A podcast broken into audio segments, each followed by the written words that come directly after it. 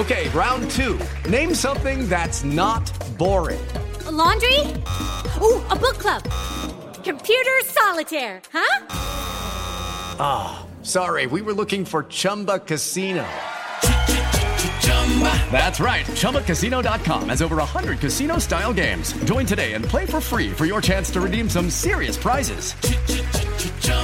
ChumbaCasino.com. No purchase necessary. Full prohibited by law. 18 plus terms and conditions apply. See website for details. Si tan solo pudiera. ¡Tierra! ¡Fuego! ¡Viento! ¡Agua! ¡Corazón! ¡Chocolate! Cartuneando. Soy el marajá de poca Tengo un cañón en el cerebro. ¿Mataron a Kenny? ¿En serio? ¿Dónde está? Cartuneando.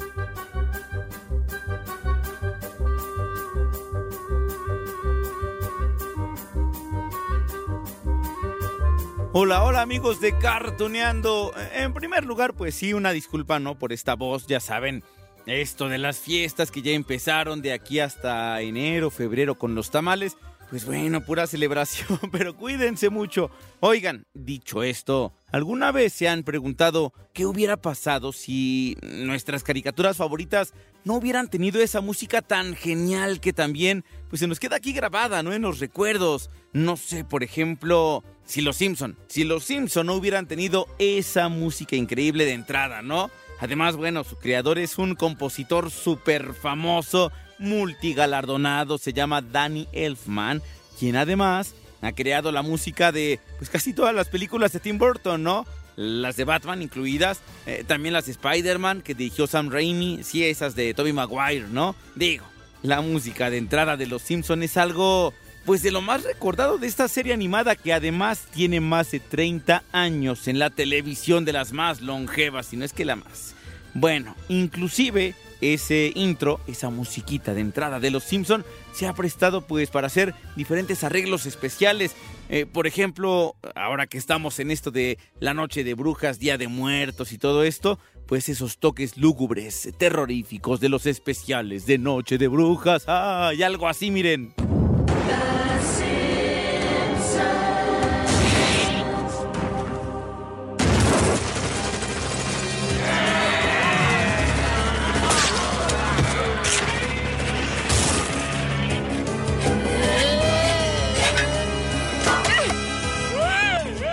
Ya ven cómo la música es bien importante en las series animadas. Es más, por eso tenemos este capítulo especial de Cartuneando que vamos a enfocar en la música de Warner Brothers, la Warner Brothers para la televisión. Sí, porque además de tener, híjole, unas verdaderas joyas que combinaban la música con la animación, pues es que también es una historia digna de ser repasada porque nos va a asombrar. Eh, ustedes déjense sorprender, amigos de Cartuneando, con este especial sobre la música. Miren, para que tengamos eh, más idea de lo que vamos a platicar hoy, aquí les voy a dejar este fragmento de una de las joyas que les menciono en aquella escena donde Elmer Gruñón va a un tratamiento de belleza, ¿no? Y es atendido por Box Bunny, quien utiliza su calva cabeza pues para hacer una ensalada. Tiene historia esto, ahorita se los vamos a contar. ¿Por qué los vimos allí en el escenario? Bueno, vamos a escuchar esto de cómo se enoja Elmer.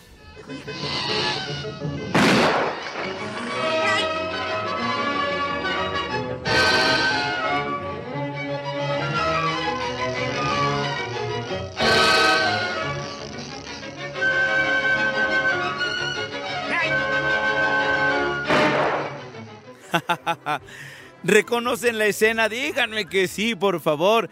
¿Saben cómo se llama esa melodía, no? Bueno, el capítulo se llama El Conejo de Sevilla, que hace referencia al Barbero de Sevilla, que es una ópera que estrenaron uf, 1816, hace más de 200 años. Su compositor fue Rossini. Por supuesto que esa ópera era pues en tono de comedia. La música pues también es graciosa, ¿no? Ustedes la escuchan. E, en cuanto a la adaptación, para esta versión animada con Box Bunny y con Elmer, se trataba más bien de hacer una parodia, ¿no? De casi 7 minutos. Lo que vemos al principio es a Elmer persiguiendo al conejo con su rifle, ya ven que siempre se les daba, ¿no? Y la persecución llega hasta un parque enorme, enorme, enorme, algo así imagínense como Chapultepec, y allí ofrecen una función de ópera. obviamente, la marquesina anuncia el barbero de Sevilla y Vox pues es muy astuto para dejar que Elmer entre hasta el escenario y lo deja allí, pues imagínense Elmer eh, ya con todo el nervio, ¿no? De estar enfrente de todo el público, pues ya no le queda otra más que seguir la corriente, pero pues obviamente Vox Bunny le juega muchas bromas. Bienvenidos sean a mi barbería. Les voy a cortar el pelo. Y señor. ¿A dónde va usted? No ve que aquí es y usted seguirá. Venga acá. Quedará feliz.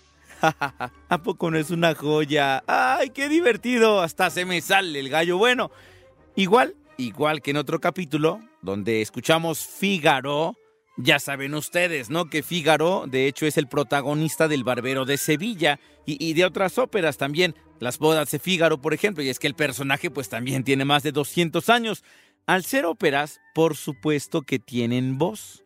Y allí hemos escuchado a tenores tan famosos como el fallecido Luciano Pavarotti. Ok, pues Box Bunny también tiene su versión en la que sale vestido como un director de orquesta y, y, hace cantar con tonos todos altos a un personaje que conocimos también en las series de Warner Bros., un tenor que se llama Giovanni Jones. Y allí Box Bunny pues alterna un poco con él, con Elmer. Bueno, vamos a escuchar mejor un cachito. Box Bunny en... ¿Qué es ópera, viejo? No hagan ruido. Caso conejos. Con un saludo te diré que hay de nuevo, viejo, y tu pelonchas. Por cierto, esto que estamos escuchando es un material súper antiguo. Imagínense, el conejo de Sevilla data de 1950. Y entonces allí, pues es donde viene esta parte del capítulo donde les cuento esos detalles que son súper, súper, súper interesantes. A ver, vamos. Para esto habrá que remontarnos a los años 30 del siglo pasado, hace 90 años.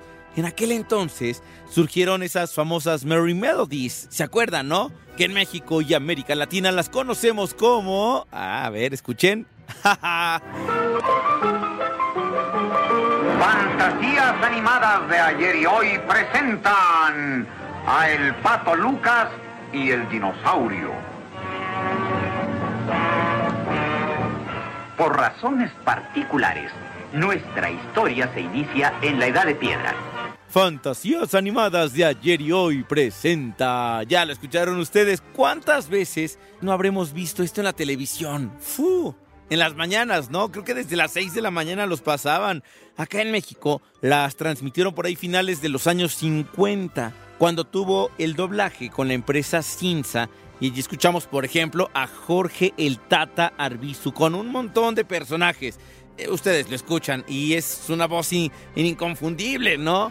Bueno, ok, en los años 30 del siglo pasado, retomando nuestra historia, había un productor llamado Leon Schlesinger y él, bueno, digamos, creó un dibujo animado para los Looney Tunes eh, que apenas estaban haciendo su aparición también, les digo, los años 30 del siglo pasado.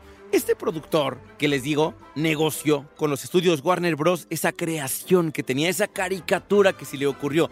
Su argumento para vender esa serie, pues es que incluía música de bandas sonoras de películas de la misma Warner Bros. Y eso, pues, iba a servir como publicidad, como un gancho. Era el negocio perfecto, era el negocio redondo, así que, pues, el estudio aceptó. Y así fue como nacieron las melodías animadas de ayer y hoy. O bueno, las fantasías animadas de ayer y hoy. Ahora bien, ojo aquí. Para esos años 30 del siglo pasado, Walt Disney Productions ya también había ganado éxito con sus propios cortometrajes sinfónicos y animados. Hay uno muy famoso y bien antiguo también, donde Mickey Mouse intenta formar su banda musical, pero bueno, los planes digamos que se ven frustrados porque ay, el pato Donald, ya saben, ¿no? Que el pato siempre se quiere hacer la estrella del show y pues eso molesta a los demás. Escuchen ustedes.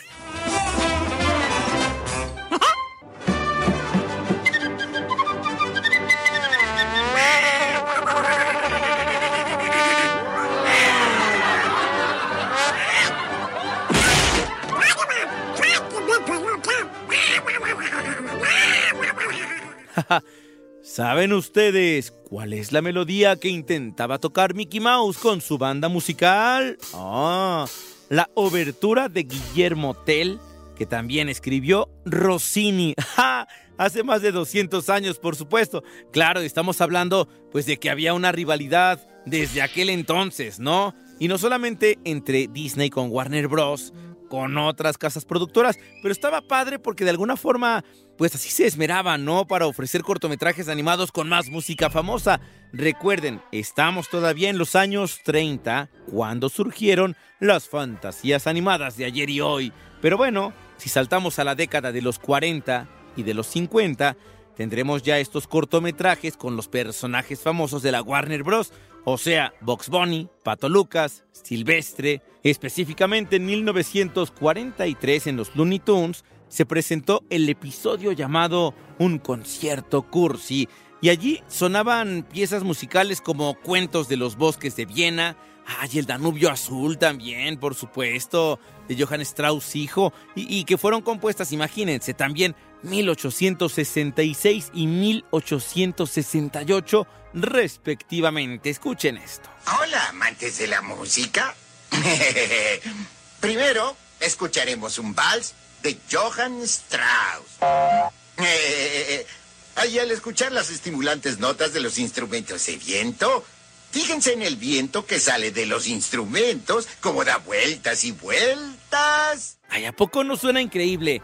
O sea, esa combinación de la música clásica con la animación es que de verdad son joyas. Son joyas porque la animación se construía alrededor de las melodías, o sea, los efectos especiales, los diálogos, todo se incluía ingeniosamente en las partituras y era un trabajo increíble. En los mismos Looney Tunes, pues también se escuchaba, no sé, Danza de los comediantes de la novia vendida, escrita por eh, Bedrich Smenta, eso fue en 1866. E ese capítulo se llamó Zoom and Barrett y se estrenó por ahí de 1957. Y oh, les digo, o sea, todo esto es súper antiguo, pero también súper recordado. O a ver, ¿qué otra? ¿Qué otra? La Sinfonía número 7 de Beethoven también se escuchó por primera vez en el mundo por allá de 1811, ¿no? Y después, en 1949, acompañó a un capítulo que se llamaba A Roll. Y bueno, lo vieron hace, fu, les digo, más de 70 años. Otra, Rapsodia húngara número 2 de Franz Liszt, pues también se escribió esa en 1847 y formó parte de un capítulo de los Looney Tunes de 1946. O sea, en aquel entonces habían pasado apenas 90, apenas, ¿eh? 99 años. Y el capítulo se llamaba La Rapsodia del Conejo. Estaba la cabalgata de las Valquirias. Ay, ¿a poco no? ya se imaginaron a Box Bunny, ¿no? Que sale de Valquiria rubia, con casco, con cuernos.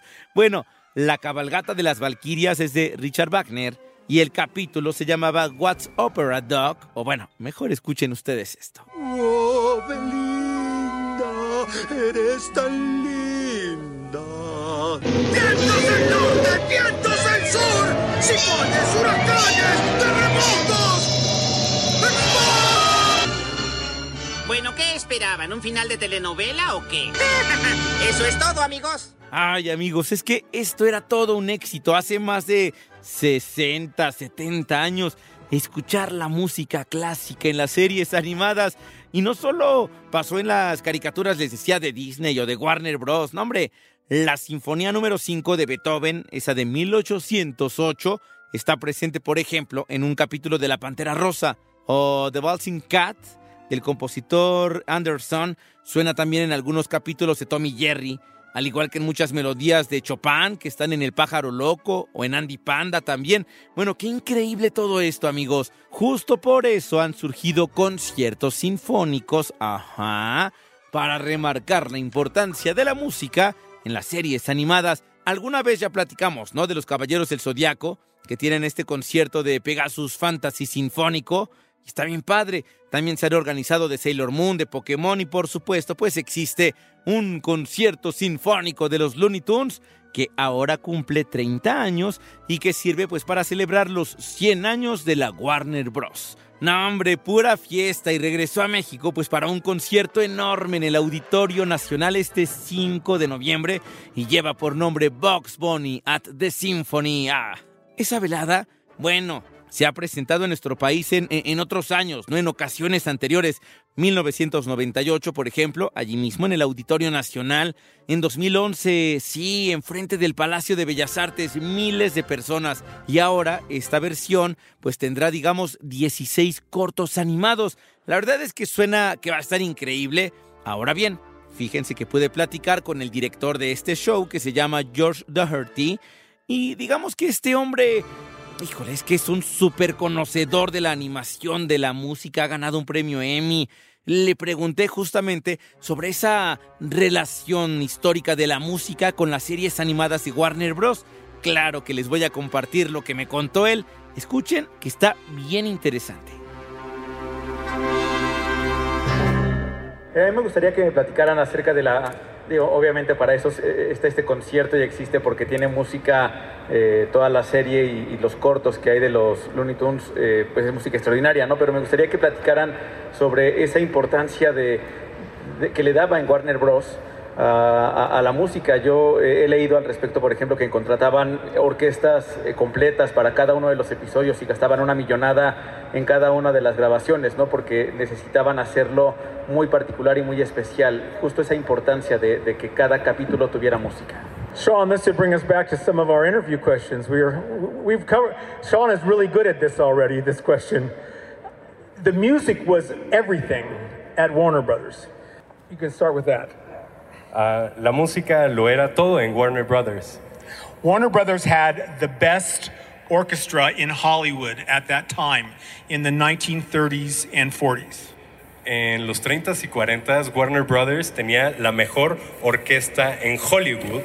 En, in the 1930s and 40s, every studio in Hollywood had an amazing orchestra of their own. En los 30s y 40s, cada estudio en Hollywood tenía su orquesta propia. Musicians had come from all over Europe before World War II, and they moved to Los Angeles. And so there were more great symphony orchestra musicians in Los Angeles than in the rest of the world put together at that time. Eh, debido a la Segunda Guerra Mundial, muchos músicos fue, eh, migraron de Europa a Los Ángeles y en Los Ángeles hubo como esta meca de músicos de todo el mundo que eran tenían muchísima habilidad. Now here is the difference between Warner Brothers and everybody else at that time. Everyone else 20th Century Fox, MGM, Paramount, etc., etc., they only used the big orchestras for the big movies. So they only used their big orchestras for Gone with the Wind or with huge, huge live action movies. Eh, de otros estudios como MGM, Paramount, utilizaban sus orquestas solo para las grandes filmaciones. Warner Brothers used the, their symphony orchestra for everything, including the cartoons. Eh, Warner empleaba su orquesta para todos sus proyectos, incluidos las, eh, los cartoons. Now, if I wanted to be generous, I could say that Jack Warner, the first Warner Bros, the first Warner Brothers, was thinking culturally and how he wanted to use the big orchestra for the cartoons to make them better. Uh, Jack Warner tenía esta visión en la que quería utilizar las orquestas para cualquier elemento cultural y los quería hacer grandes a través de la orquesta. But the truth is that Jack wasn't that grand a thinker. Jack wanted to use the orchestra because he was paying for an orchestra and he wanted them to play everything that Warner Brothers was doing. So Jack said, they're going to play for the cartoons too. And they did. En realidad, Jack no, era, no tenía esta visión. Jack lo que hacía era, pues le estoy pagando una orquesta, así que la tengo que utilizar para todos los proyectos de Warner. But this had an amazing effect because what we ended up with was almost 1,000, 1,000 Warner Brothers Merry Melodies and, and Looney Tunes cartoons. Pero esto tuvo un efecto increíble porque fueron más de mil, es, así es, más de mil entre los Merry Melodies, los Looney Tunes y las cartoons de Warner. And the fact that they had this fabulous, huge orchestra to work with allowed the two composers, your favorite two composers, Carl Stalling and Milt Franklin, he knows them by memory, to write these incredible scores. Y de esta forma tuvo la oportunidad de que los compositores Carl Stalling y Milt Franklin pudieran componer con esta orquesta. So that's how we ended up with music that is fantastic enough to play on the stage of one of the great concert halls um, here in Mexico City, in Guadalajara. We were just in Rome, Italy last week. We were, we were playing uh, this concert 25 meters from, from St. Peter's Square. This is why we can do this, is because the music was so great. And it's because the music was great because they had the great Warner Brothers Symphony Orchestra. Y la razón por la que nosotros podemos tener este material, este material que es increíble, que tuvimos la oportunidad de presentarlo en Roma y que es un material inmortal, fue, fue por esto que, que nosotros tenemos este legado. No, hombre, pues sí se antoja, ¿no? Este concierto. Box Bunny at the Symphony. Les digo que son 16 cortos icónicos de los Looney Tunes. No nada más vamos a ver a Elmer y a Box Bunny. Está también el gato silvestre, también hay del coyote y el correcaminos. Está bien padre. Miren, están incluidos, por ejemplo, esta de ¿Qué es la ópera Doc? Que ya lo escucharon. El conejo de Sevilla. Conejo Batón también, concierto cursi. Ya ven por qué teníamos que hacer este repaso. Es que está bien padre. Bueno, Box Bunny at the Symphony entonces se va a presentar este 5 de noviembre en el Auditorio Nacional, pero además hay otras fechas en la República durante todo este mes de noviembre. Por ejemplo, en Puebla el 22 de noviembre, en Monterrey también el 12 de noviembre, en Guadalajara el 25 de noviembre. Y va a estar padre, ¿no amigos? Pero bueno, lo que también está padre es recordar toda esta unión que ha habido entre la música Ah, y las series animadas que tanto nos gustan. De verdad que eso es lo que se nos queda en el corazón. Y mientras tanto, amigos de Cartuneando, yo les dejo un gran beso, un gran abrazo. Cuídense mucho, por favor. Si toman chocolatito caliente, no se vayan a quemar la garganta como yo. Bueno, nos escuchamos en la próxima de Cartuneando.